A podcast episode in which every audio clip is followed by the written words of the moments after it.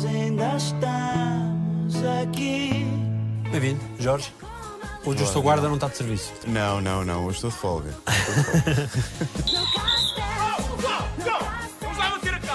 Jorge Morato, 47 anos, e estou como sou, no alta definição. Vinhas cá com coisas que tu também gostaste. Das palavras em desuso, qual é que tu mais usas? O estapafúrdio, estrofélico, Estrofélico. Estrofélico, não, não estou a par. é uma coisa estranha que causa surpresa e uma surpresa normalmente não é positiva nem negativa, é, te fica. Espanto. É- sim, espanto. E que outras coisas em desuso é que tu ainda preservas? Gosto de abrir a porta normalmente às pessoas mais velhas ou às senhoras, digo bom dia, boa tarde, boa noite. Isso já não se usa. Olha que peço com licença, digo obrigado. São os valores que os meus pais me transmitiram. Acho que não estão em desuso, não estão em desuso. Mas há coisas que estão a deixar de fazer e isso até parece que está a ser uma coisa normalizada, normativa. É que é mais em desuso. Ah, uso pijama de flanel, será que é isso? Foste sempre um tipo do teu tempo ou sentiste-te sempre mais velho? Ou mais novo? variou. A idade nunca te dá tudo. Quando eu era mais novo, julgava que estava mais maduro e que tinha uma, uma mentalidade um pouco mais de crescido. E agora, que tenho 47 anos, às vezes sinto-me como um puto. E não quero perder isso, porque perder a capacidade de me surpreender, a capacidade de pensar, olha, não sabia isto, e a capacidade de aprender e de, vou, vou dizer aquele clichê de manter a criança dentro de nós, mas nem é criança, eu às vezes sou mesmo um, um adolescente. Às vezes comporto-me como um adolescente. gosto de pregar partidas, mas eu gosto, gosto de pregar sustos. Está tudo muito calado. Mas, tudo bem. E, tá, e há malta, e há malta, e há malta que, que coisa. Eu sou muito teenager, inconsciente. Gosto de cozinhar. Não gosto que me apitem no trânsito. Não gosto da chico espertice. Não gosto de uma boa patuscada. Grande, vou agora ao quarto dos meus pais.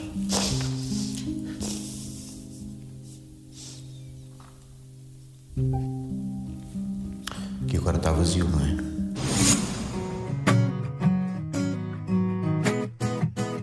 Quem és hoje tu, aos 47 anos? Sou um pai, que é um sonho concretizado. Sou um pai babado da Leonor e do Francisco. Sou o marido da Sara, sou o filho da Maria Isabel e do Amadeu, sou o irmão da Catarina. Na Marinha Grande, para os meus amigos, sou o Amadeu. Para os meus amigos aqui, sou o Jorge Morato. Mas acho que, acima de tudo, sou um ser humano que está em construção, que está a aprender, tento todos os dias aprender alguma coisa. Acho que sou uma pessoa simples, com defeitos, com virtudes e com muita vontade de ver os filhos a crescer e ver este mundo a, a melhorar. Teus filhos fazem-te sentir mais novo? Às vezes, às vezes, agora, agora com brincadeiras mais físicas, já começa, às vezes, aqui o- a falta de flexibilidade e tal. Mas sim, assim, sim, descubro muito neles, revejo muito neles. O que é que revês? Olha, ah, muita inocência perdida, a maneira de estar deles, a maneira de ver as novidades, de não complicar, que à medida que vamos crescendo, vamos perdendo. Outro dia, eles estiveram doentes. E ele pergunta-me: Ó oh pai, amanhã é dia de escola. O facto de ele não saber que amanhã que não era dia de escola, para ele a semana não existe. O tempo é uma coisa ah, que não tem uma linha certa. Já nós nos esquecemos disso. E se tu reparares, tudo o que é novo, os animais quando são bebés, tudo o que é vivo e está a nascer e a crescer, é bonito por si, é uma inocência que à medida que vai crescendo vai-se perdendo. O tempo é um fator é que não escapa, não é? Não escapamos dele. E então acho que enquanto cá estamos, temos de o aproveitar. A. Eu às vezes penitencio-me a mim próprio por não ter aproveitado muita coisa. Se tive de sair da Marinha Grande com 17 anos para vir para cá estudar e depois o facto de ter ficado cá, a opção profissional que eu também tomei, obrigar-me a ficar muito tempo em Lisboa e não usufruir, por exemplo, dos meus pais e da minha irmã e dos meus amigos e amigas eh, que tenho na Marinha Grande. E, portanto, se há um preço a pagar esse tempo que eu não, não desfrutei. Haveria um outro preço se não tivesses vindo? Provavelmente. Se calhar num- numa realidade paralela haverá um Jorge Morato que estará na Marinha Grande, A fazer o quê? O que é que poderia ter sido o teu futuro? talvez professor, podia ser sempre alguma coisa eh, de contacto, de partilha. Não era vens trabalhar para um banco. Essa realidade, por menos, passou por mim. Mas tive que dar a mão à palmatória. Não, tenho que tentar pelo menos fazer um curso de teatro. E agradeço muito aos meus pais. Na altura, quando o meu pai faleceu, soube que foi o meu pai que fez o. A minha irmã tirou o serviço social e, portanto, o curso dela era de 5 anos e o meu foi de 4. Eu fiz ciência política, relações internacionais e só depois é que fiz as oficinas de teatro. O meu pai disse: Esperem-se, se a Catarina fez 5, o Jorge pode estar lá mais um ano, fazemos esse esforço. E se não fosse isso, se calhar a coisa era diferente.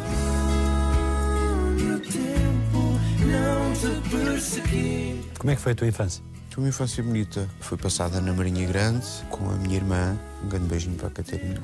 É uma irmã fantástica, mais velha do que eu, 21 meses. Nós morávamos mesmo no centro da Marinha Grande. Foi uma infância muito rica pela dedicação que os meus pais tiveram a mim e à minha irmã e uma coisa fantástica. Eu comparo muito a minha infância um bocado ao Cinema Paradiso, porque o cinema da Marinha Grande está a 150 metros da minha casa, 200.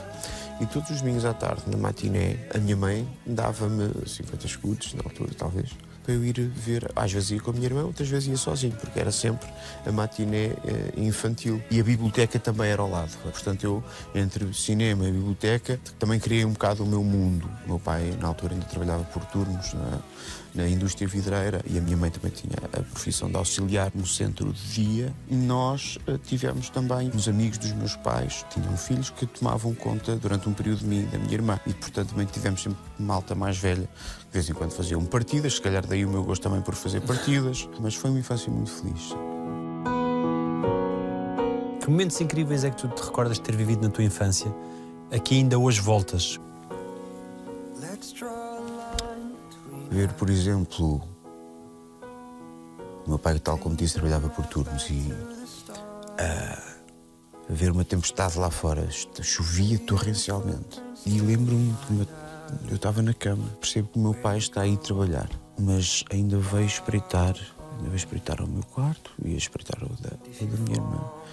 E a pé, atenção, o meu pai tirou a carta muito mais tarde. Saber que o meu pai ia apanhar uma chuva torrencial para ir para trabalhar, para nos alimentar, para nos vestir, para, para pagar a casa, isso. Por um lado, foi das coisas que me deu muito valor ao, ao trabalho e ao que custa ganhar a vida.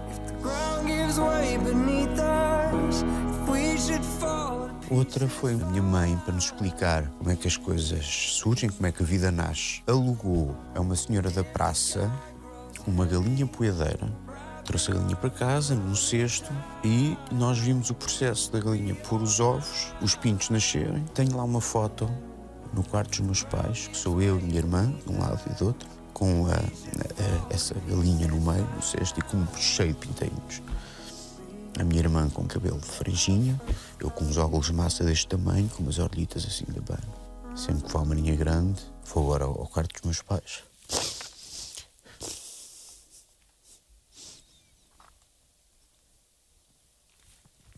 Que agora está vazio, não é? E. E olho para essa fotografia e. percebo o que é que os pais podem podem fazer para, para transmitir o amor aos filhos. E há um dia em que os pintainhos têm que voar sozinhos? Inevitavelmente, sim. É, é a lei da vida, não é? É a lei da vida. E é assim que tem de ser. É assim que tem de ser. Custa. Eu já mando a preparar. Já mando a preparar para quando a Leonor e o Francisco tiverem que sair a primeira vez, a primeira vez à noite, meu Deus. Ah, mas sim, é a lei, a lei da vida. Numa e noutra história, o amor como motor subjacente a tudo. Sim. O amor de mostrar aos filhos a vida e o amor de zelar pelos filhos e trabalhar por Sim, eles. sim, sim. Não há força mais poderosa que o amor. O ódio e o mal não se iludam, é uma coisa que existe. Há muita gente que não acredita, mas o mal existe. E acho que sempre existiu, desde o princípio da humanidade, que o homem foi o mal do outro homem. Andámos sempre em guerra, sempre. E o amor, tudo vence. Amor omnia vincit. Uh, também tive, tive de ter latim dois anos. E os romanos uh, sintetizaram isso muito bem. O amor, tudo vence. Quando tu dás, duplica sempre, nunca é diminuído. E portanto eu acho que esse amor transmite-se e depois eh, vai e volta. Acredito, por exemplo, quando o meu pai adoeceu há seis anos e recentemente quando a minha mãe adoeceu e eu e a minha irmã largámos tudo e fomos para casa a tratar deles, meu pai com a minha mãe presente e agora a minha mãe com a minha irmã, eles viram que o amor que nos deram foi devolvido, sem qualquer esforço, sem qualquer eh, toma de dívida. E portanto eu acho que é isso que temos de também passar aos nossos filhos, esse legado de amor, de bondade, de vontade de, de- de fazer bem e o bem. Não é uma tarefa fácil, eh, não, não sou nenhum santo, eh, tenho uma grande mulher ao meu lado, a Sara, capaz de ter dos sorrisos mais bonitos do mundo e que me auxiliamos um ao outro nesta tarefa. E também dar amor um ao outro e, e aos nossos filhos e aos amigos, porque a amizade também é uma forma de amor. Tu tinhas consciência enquanto puto, quando o teu pai vai trabalhar, tens essa consciência nesse momento? Ou é a, a posteriori há uma visão diferente sobre o que aquilo significava, o esforço que aquilo compreendia? Nesse momento. Por isso é que me ficou para a vida. O que o meu pai está a fazer às 5 da manhã ou 4 da manhã, levantar-se, atravessar uma tempestade para ir trabalhar. E tive nesse momento a consciência, e eu devia ter para aí oito anitos, ter essa consciência de caramba, caramba, é preciso gostar mesmo muito de alguém para, para ir sair a esta hora para ir trabalhar, neste temporal. Na cabeça deles, tu ias ser o quê? Eles já sabiam que tinha de ser um- alguma coisa relacionada com artes. Eu tenho uma família muito numerosa, eram muitos irmãos, e quando nos reuníamos em casa da minha avó e do meu avô, o Jorgito era o rei da festa, porque logo desde pequenito começaram a ensinar ou pequenas anedotas ou pequenas malandrices, e eu comecei a perceber que fazer as pessoas rir era assim que tu as conquistavas. E então percebi logo do poder das palavras. E na escola davas nas vistas? Eras do. Sim, davas. Era um engraçadinho. Era um engraçadinho. Era bom aluno. O humor também servia para conquistar os professores? Claro que sim. Claro que sim. Melhorar uma notazinha? Sim, sim. Eu percebia-me bem desse poder, mas também não faltava ao respeito nem nada. Mas fazer umas piadinhas, até- também cheguei a ir para a rua muitas vezes. Por ser o engraçadinho, nem todos os professores, nem todos os dias estão naquela altura para te aturar. Pá, me deu. Ah, professor, mas não... Gosto de aprender coisas novas, não gosto de ter areia nos calções. Em todo o sítio onde ela não deveria estar. Gosto de cozinhar favas. Quem foi a pessoa que mais influenciou a tua vida? tirando meu pai e a minha mãe, obviamente, eu acho que foi a minha professora primária, Maria Luísa, que foi uma professora à moda antiga. Uns reguadazinhos, não? Melhor, que ela não batia assim, nem assim, ela batia. Sim. Não é nem para um lado, nem para o outro. Não, é tipo, ficavas logo ali. Pronto, isto pode parecer muito cruel. Depois tinha outro lado pedagógico muito bom e marcou-me nesse sentido do prazer de descobrir e de aprender. E puxava muito por mim e gostava muito de mim, eu gostava muito dela. Eu acho que não há uma pessoa que te marca na vida. Há pessoas que em determinadas etapas da vida sobressaem. Posso dizer que tive, por exemplo, o meu mestre de karatê, foi muito importante numa determinada altura da minha vida, em que estás ali no início da adolescência e que a coisa pode correr mal e que, eh, de uma maneira ou de outra, marcou a minha vida pela maneira também como me incutiu os valores das artes marciais, nomeadamente do karatê, do caráter, a sinceridade, o esforço, a etiqueta e o autocontrole. Isso são valores que te ficam para a vida. Se do teu pai tens a capacidade de trabalho, da tua mãe tens o quê? tenho a, a- a capacidade de, de amar. O meu pai era uma pessoa mais, mais introvertida, fechada, muito carinhoso, mas uma pessoa mais pensativa. A minha mãe era também muito carinhosa, muito amorosa, muito dada à família. É engraçado que ela faleceu há relativamente pouco tempo.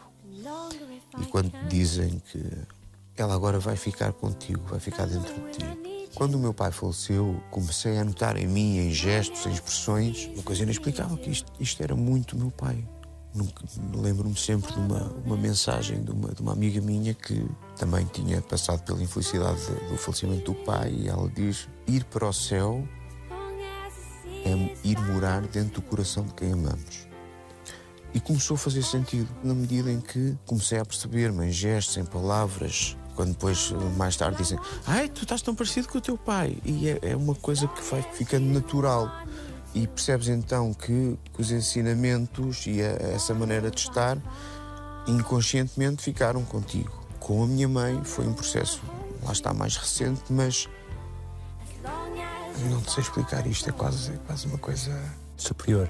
Sim, eu olhar era o olhar da minha mãe, era uma coisa muito. E eu percebi-me que então, sim, eles estão, estão comigo. A minha mãe tinha essa capacidade a olhar para os filhos, olhar para os netos, vias amor. Amor. E eu acho que esse dom, essa, essa característica que, ela, que, ela- que eu ganhei dela, que às vezes não- nem sempre está presente, que às vezes também me passa de cabeça. Mas sim, é isso. O que é que fica de quem vai? Fica os ensinamentos, as memórias, a saudade.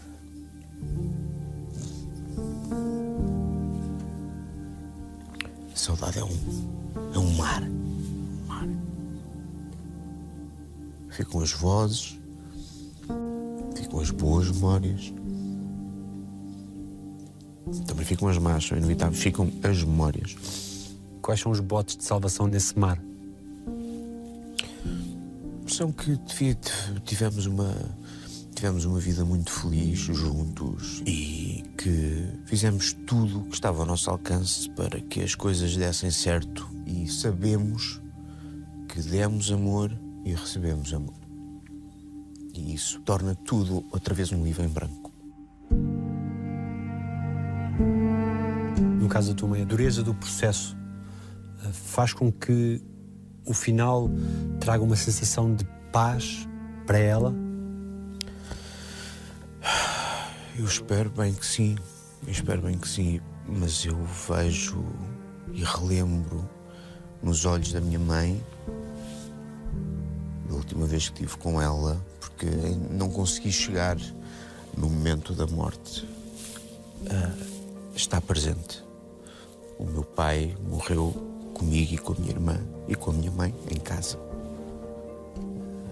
Os cuidados paliativos assim o permitiram e morreu-nos nos braços. Porque morrer sozinho deve ser uma coisa. Deve ser uma coisa horrível. E com a minha mãe eu vinha de trabalho, tinha estado numa peça de teatro e a minha irmã telefonou-me a dizer: atenção, o estado da mãe piorou muito. E eu assim, ok, assim que chegar a Lisboa, ponho na carrinha e vou para aí. Nem meia hora, nem meia hora. E imagina o que é, vais numa carrinha na autoestrada com cinco colegas e amigos. Pai, eu recebo a notícia.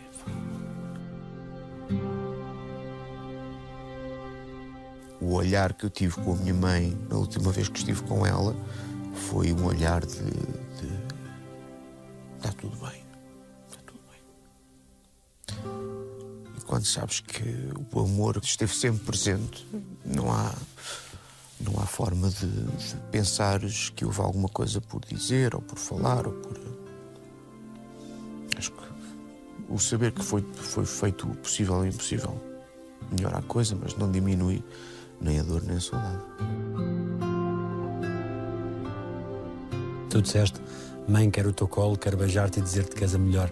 Sim, Disseste-lhe muitas vezes isso. disse. Disse.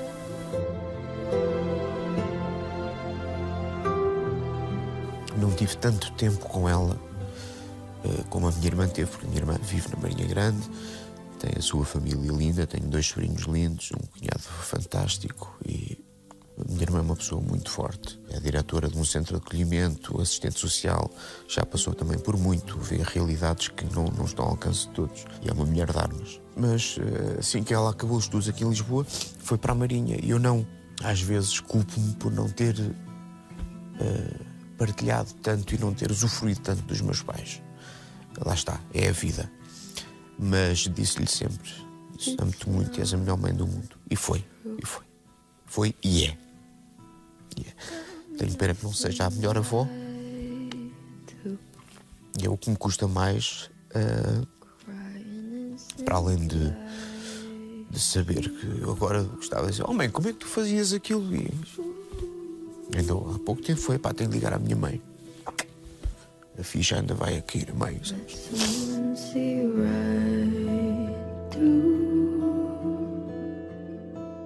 Ela amava os netos e então estes mais novitos, a Leonor e o Francisco, e ela só pedia um pouco mais de saúde para, para os ver crescer mais um bocado. E o facto de, de- de não- eles não estarem eh, com a avó Bé é o que me custa também muito.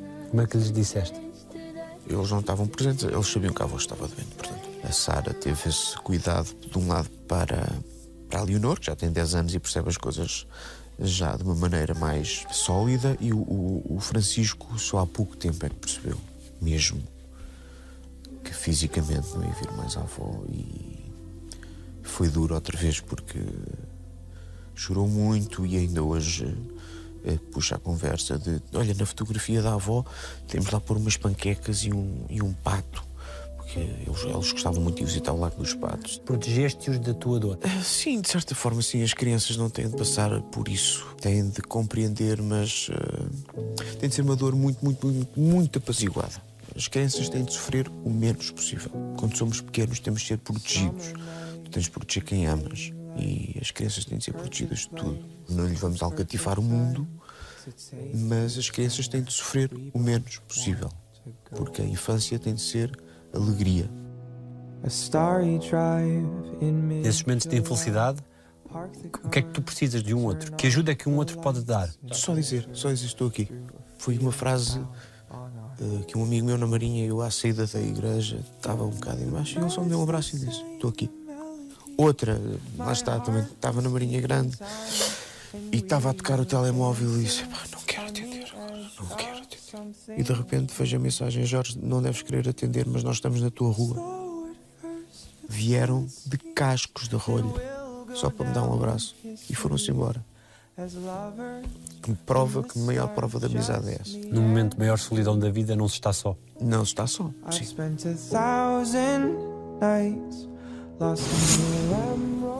Dava tudo para poder ir tomar uma bica outra vez com o meu pai. Soul. Gosto de estar com a minha família, os meus amigos. Não gosto de pessoas que se estão sempre a queixar. Não gosto de moscas, melgas e mosquitos. Veres os 50 ali a aproximar-se ao fundo do túnel, faz-te andar à mesma velocidade, a diminuir algumas coisas ou a acelerar noutras? Epá, vou em velocidade de cruzeiro. Porque já tentei acelerar e olha, a anca já. a anca aqui já.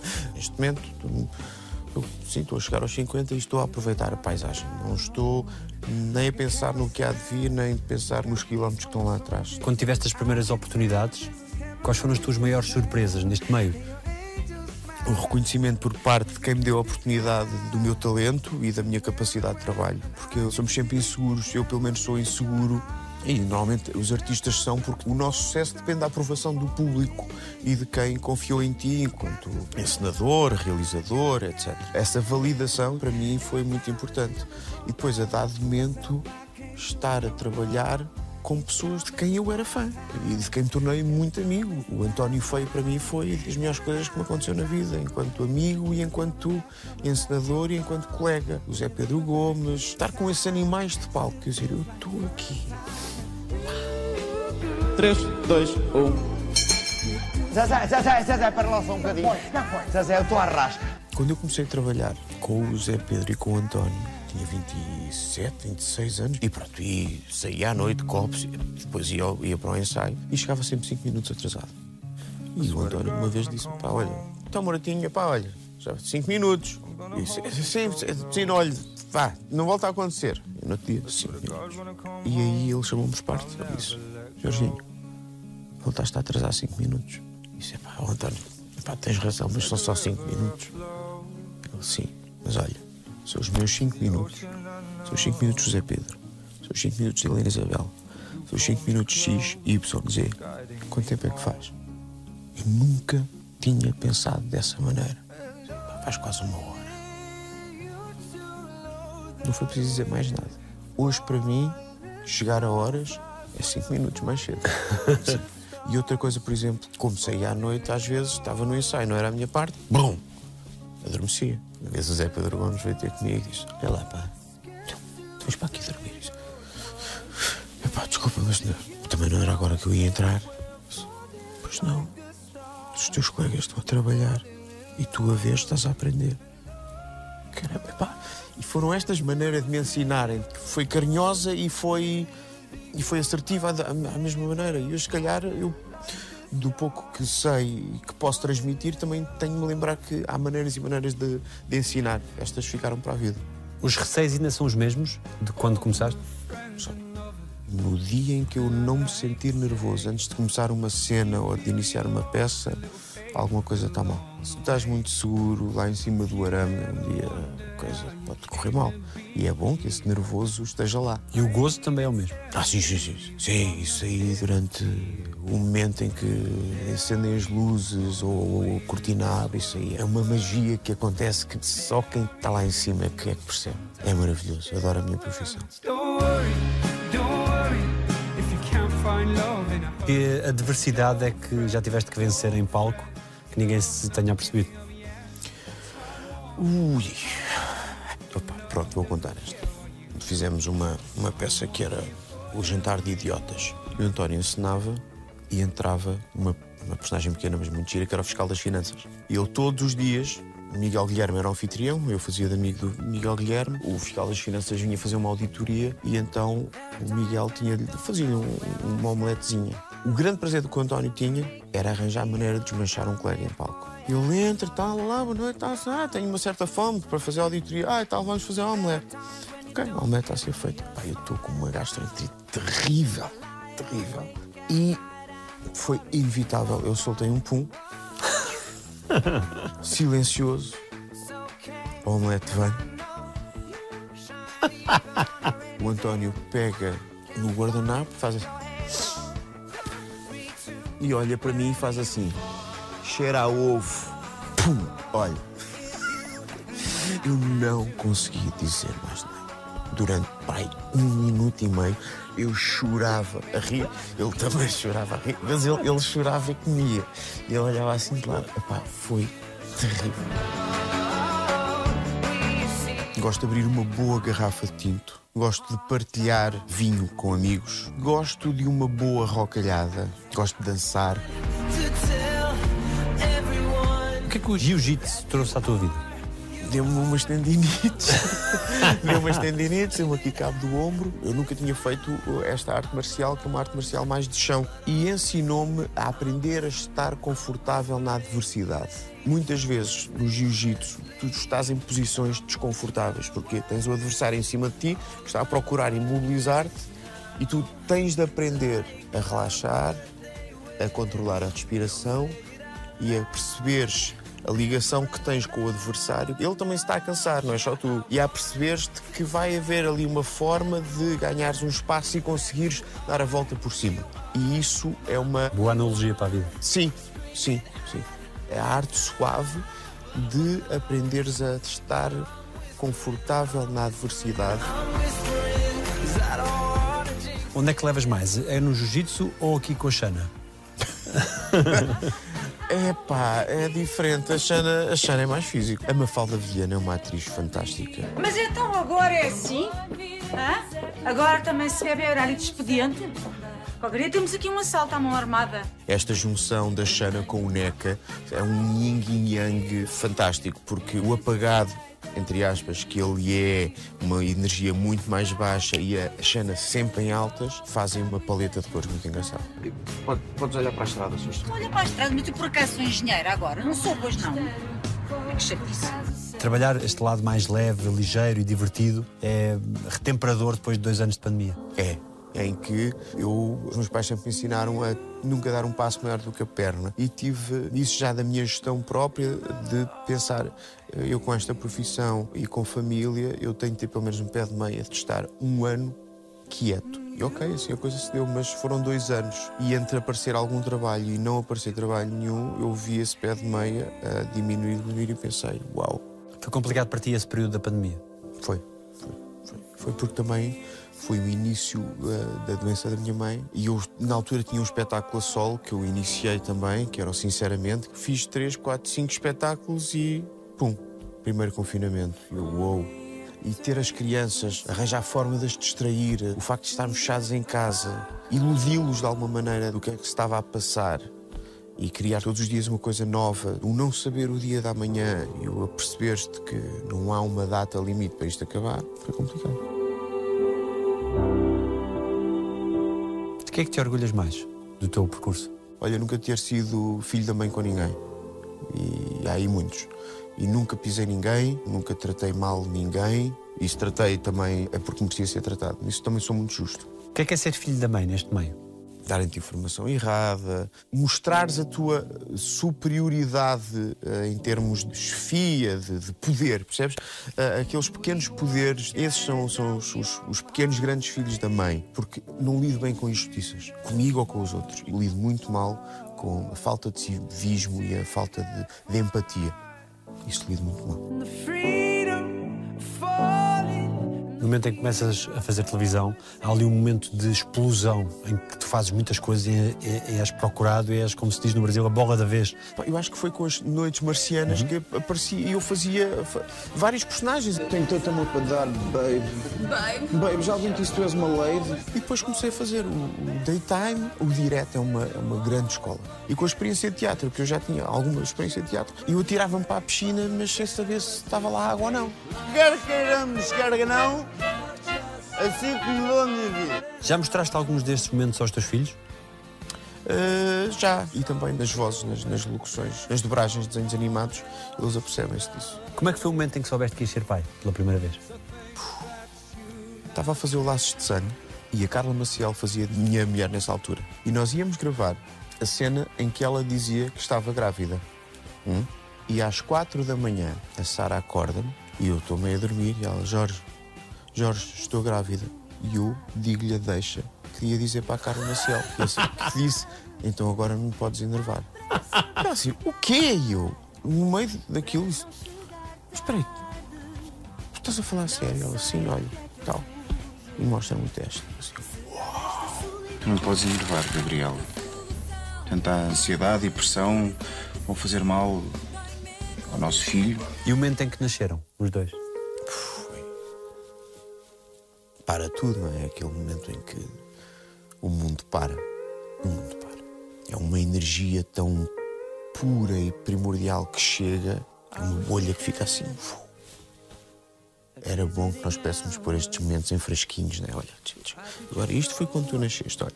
Isto aqui foi quando nasceu o primeiro dente. Este aqui foi quando eu entrei para a universidade. Vários momentos era bom que pudéssemos pôr momentos em frascos.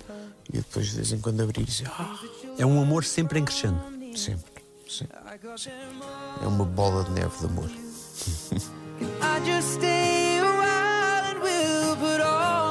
O que é que aprendes com eles?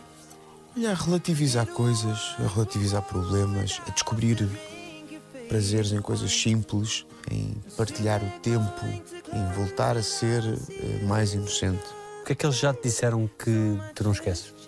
És o melhor pai do mundo. Eu guardo bocados de papel da Leonor quando ela tinha um ano, dois anos. Guardo na carteira, tenho ali um no casaco, eh, às vezes na, na mala de viagem quando vou. Às vezes até me esqueço que os tenho lá, mas depois lembro-me e vejo um adoro-te, ainda com umas letras eh, muito rabiscadas, mas então essa pureza e essa entrega ao pai e à mãe, há que preservar isso. É uma das missões da tua vida. Sem dúvida. Nasci para ser pai. Nasci para me alimentar e alimentar este amor. Quando temos perdas na vida, como tu já tiveste duas tão filiais, qual é o equilíbrio para manter filhos felizes e ao mesmo tempo viver a tristeza que normalmente tem que se viver? Em que se precisa de colo também, mas também se tem que dar colo. É ir às memórias, é ir às memórias e pensar o que é que o meu pai e a minha mãe fariam. Como é que eles lidariam com isto? E outro dia foi um grande amigo meu que eu disse: pai, os meus filhos não, não, não têm nem avô nem avó. Como é que eu vou fazer isto? Ele disse: vais, vais, porque vais dizer: olha, a avó Bé fazia este prato assim e assim. Olha, quem cuidava de canários era o avô Amadeu. E através da partilha dessas memórias que tu tens, dessas recordações, os teus pais vão viver nos teus filhos. E fez-me todo o sentido. Portanto, é através dessas memórias e da partilha dessas memórias e recordações e do poder que as palavras têm de as transmitir. Não há um dia em que não penses no teu pai. Não há um dia que não penso. Não. Por muita coisa. Muita coisa. Dava tudo para ir tomar a bica com ele outra vez. E muitas vezes ele ia, queres vir tomar a bica? Eu disse, não pai, não, olha, fica aqui. Por pura preguiça, pura... Por não pensar que, que às vezes os pais são sempre eternos. E dava tudo para poder ir tomar uma bica outra vez com o meu pai. Ele tinha orgulho em ti? Manifestava ou não tinha? Tinha. Isso. Um orgulho silencioso, mas. eh, Sim, tinha. Quando eu ia visitar ao hospital, ele dizia logo: Sabe quem é? Para a enfermeira ou para o médico: Sabe quem é? Jorge Morato, é o meu filho. E ele sabia que eu era muito, tinha muito orgulho nele por ser o meu pai. Porque tive a oportunidade de dizer que és o melhor pai do mundo.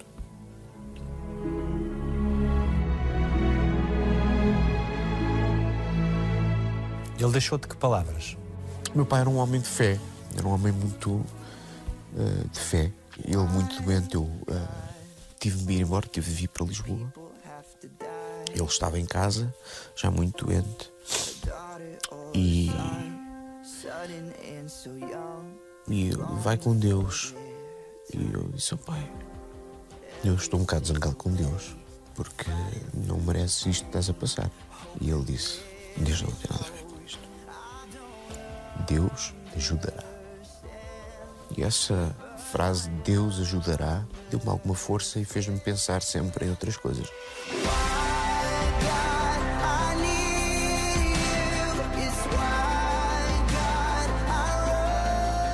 Meu pai era criador de canários. Eles uma vez deram-lhe um periquito. Meu pai cortou as asas guia do periquito, não lhe faz mal, não, há- não há dor, é só para encurtar, para eles não poderem voar. E o periquito andava lá em casa. Eu tinha 3 anos na altura, lembro-me isto perfeitamente. O meu pai teve de ir lá acima ao primeiro andar e eu fiquei sozinho com o periquito ao pé da lareira. E no fase dos 3 anos tu estás muito na fase dos pés e, e pensei, então e se eu subisse para as costas do periquito? periquito espalmado no chão. né? Imaginas? A primeira noção que eu tenho da vida de fiz a geneira da grossa. Tipo, tapei-o com um tapete e fico assim no sofá. E o meu pai desce, estranha o ambiente e diz: Jorge, onde é que está o periquito? E eu levanto o tapete e o meu pai vê aquilo. Não me ralhou, não me bateu, nunca. Mas vi o olhar dele de caramba, deixei o garoto com o periquito sozinho. Se calhar até culpabilizar-se nisto. Passado um ano do meu pai falecer, no meu aniversário, um periquito vem ter ao meu prédio. Fiquei com o periquito. E os periquitos gostam de companhia. Arranjamos uma fêmea para o periquito. Na altura do confinamento, na primeira Páscoa do confinamento, essa companheira do periquito começou a ficar doente. Pula dentro da cozinha, acordei muito cedo nesse domingo de Páscoa e estava morta, a Ziki. Tratei do funeral dela e ao pequeno almoço disse às crianças, olha, a Ziki morreu, ela estava doente. E dias antes, no período do confinamento, eu tinha dito, pai, se puderes, dá-me um sinal que isto vai ficar tudo bem, porque eu já estou aqui a, a entrar em parafuso. E nesse domingo de manhã, eu estou a tomar banho e começo a ouvir um ah, Jorge, Jorge, Jorge. E quando vejo, a Sara diz: Olha, e tenho um canário amarelo dentro do quarto dos meus filhos, na porta, a cantar. É claro que eu não acredito que o, o canário se materializou ali, atenção. Mas apareceu-me um canário dentro de casa a cantar. Amarelo, que era a cor preferida do meu pai. E, portanto, o facto de Deus ajudará, que meu pai disse, o poder das palavras. Brincas a quê com os teus filhos? Olha, coisas muito parvas, às vezes coisas muito parvas. Eles gostam muito do fan-fan-fan. O fan-fan-fan sou eu a vir com as calças de pijama puxadas até cá para cima, com um carapuço eh, da minha filha, da Leonor, a fazer um fã-fã-fã, uma coisa muito parva. Eles ficam eh, maravilhados com aquilo. Eh, às vezes andamos a brincar escondidas na casa, que não é muito grande. E o pai do fã consegue ser levado a sério quando tem que ralhar? Ah, consegue. consegue. Tenho esse condão que também herdei do meu pai, de quando é para falar a sério, é para falar a sério. E é, a minha esposa Sara diz: Pois, mas quando é o pai a dizer, vocês. não." Porque eu abro um bocado os olhos e o tom de voz é aquele tom de voz que, que tem de ser. O que é que a Sara trouxe à tua vida? Trouxe-me tudo, trouxe-me trouxe o amor, trouxe-me a capacidade de, de pensar de outra maneira, uma maneira mais feminina, mais ponderada e deu-me dois filhos maravilhosos e deu-me essa capacidade também de aprender, não ter a mania que sei tudo e ela sabe muita coisa e complementamos. Portanto, também acho que foi o destino que nos juntou. Gosto de brincar com os meus filhos, de beijar a minha mulher. Não gosto de apanhar o cocó do meu cão, mas tem de ser. Pessoas, apanhem o cocó dos vossos cães. Acho que é o mínimo. Para que é que te falta tempo? Falta-me tempo às vezes para estar, por exemplo, com a minha família e com os meus amigos eh, fora de Lisboa. A minha família da Marinha Grande, da, da Batalha, da Alcobaça, de Alpedriz, essa família. E os meus amigos e amigas da Marinha Grande. Falta-me tempo às vezes para estar com eles e gostava de estar mais tempo com eles. Alguém te deve um pedido de desculpas? Acho que sim. Esperas que peça? Tudo a seu tempo. Eu se calhar também devo pedir desculpas a alguém. Eh, E devo, não- nem tenho a presunção de pensar que não devo pedir desculpas a alguém. Ou eu não me lembro ou não me apercebo. Portanto, nos outros também tenho de ver a mim. E, portanto, sim. Estás zangado com alguém? Estou menos bem disposto. Estou menos bem disposto. Zangado é uma palavra que eu aprendi e estou a aprender a, a minorizar. Para não te consumir a ti. E, pá, esta, isto, temos de aprender a relativizar as coisas porque também não sabemos o que é que o outro anda a viver e por passares por maus momentos, sabes que os outros também os passam. E acredito que por passares por maus momentos, esses maus momentos te tornam uma pessoa melhor. Tens sempre de tirar uma lição das coisas. Há sempre essa capacidade. O ser humano tem sempre a capacidade de tirar uma lição. E das lições que eu aprendi foi se eu estou a passar por isto, os outros também passam onde passaram, já passaram. E portanto, não me quero zangar, não me quero zangar. É pá, às vezes no trânsito, um gajo manda umas, umas pataquadas e tal, ah, mas o, o viver zangado com alguém, não procuro ah, tirar dos ombros esse sentimento e a fúria, o ódio, tirar, tirar isso. Qual foi o melhor elogio que recebeste? Pá, gosto sempre de ouvir, és um gajo fixe. Acho que isso, quando é dito de uma maneira sincera, outro dia foi, pá, tu és dos bons. E acho que é uma. Ser, ser reconhecido como um gajo fixe, acho que é porreiro. O que é que dizem os teus olhos? Dizem que sabe muito bem olhar e desfrutar de, de quem nós gostamos. Dizem que é muito bom eles estarem a olhar para, para quem tu gostas. Obrigado. Feito. Obrigado. Feito. Nós ainda estamos aqui.